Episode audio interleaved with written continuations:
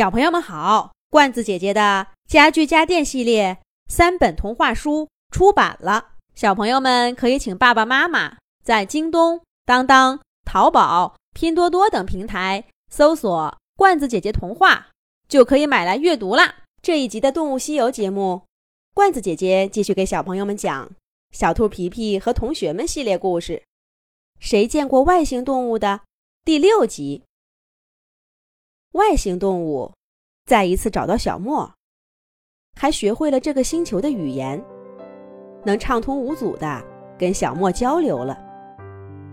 这外星动物一点都不见外，一看见小莫的秋千，就坐上去，悠悠哒哒的荡起来了。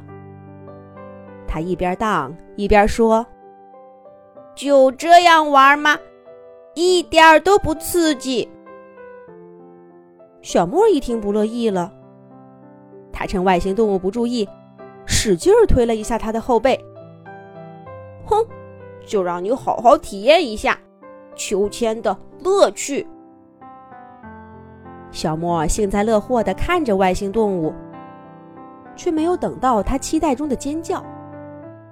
外星动物反而兴奋地叫着：“好玩，好玩！”就像飞船穿过山洞，还能更高吗？还能更快吗？小莫又使出更大的力气，让秋千荡得更高，几乎要飞出暖房的棚顶。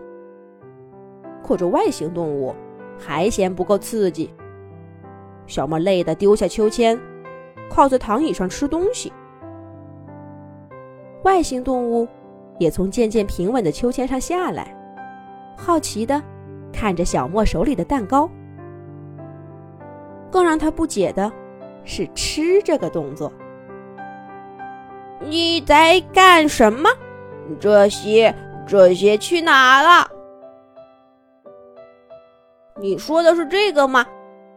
这叫蛋糕，被我吃了呀，到我肚子里去了。啊呜啊呜啊呜！好香，好香！小猫一边回答，一边掰下一块蛋糕，抛进嘴里，故意朝外星动物眨了眨眼睛。蛋糕是这个东西，吃是这个动作。小莫在吃蛋糕，我记住了。可是，小莫为什么要吃蛋糕呢？蛋糕去哪儿了？外星动物努力学会了两个单词，可是他的心里却有更大的疑惑。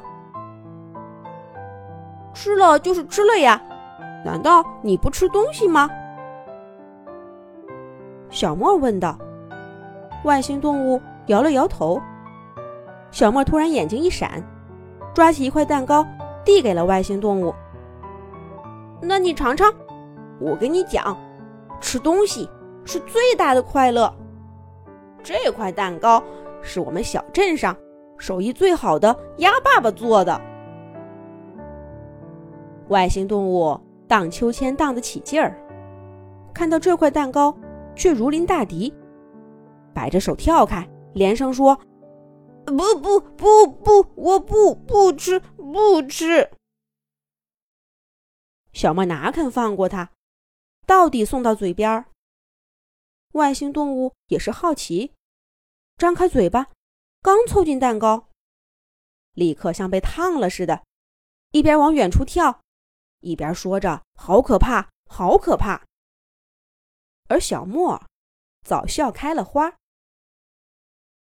外星动物害怕吃，更无法理解吃到的东西。到底去了哪儿？他有喜欢的，也有害怕的，但这些却跟小莫完全不同。除了害怕吃东西，他还害怕水滴在自己身上。潮湿的暖房对他来说，就好像埋藏了许多地雷的小径，他只好东躲西藏，才能保持周身的干爽。可是，对于植物叶片上那些花花绿绿，面目狰狞的昆虫，他却喜欢的很，捧在手上看个不停。小莫给外星动物介绍暖房里的一切。听到新词语，外星动物总会在嘴巴里反复念叨，仿佛在咀嚼什么美味的佳肴。他的词汇量越来越丰富，跟小莫的交流也越来越顺畅了。你在我们星球还认识其他动物吗？你还去过哪儿？能说说吗？看着外星动物开心的样子，小莫好奇的问道。没想到外星动物却把大脑袋摇的像是要从脖子上掉下来。我不认识其他人，我只找你玩，小莫。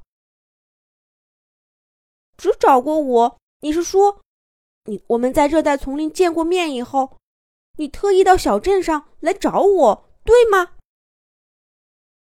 这一次，外星动物坚定的点了点头。可这这是为什么？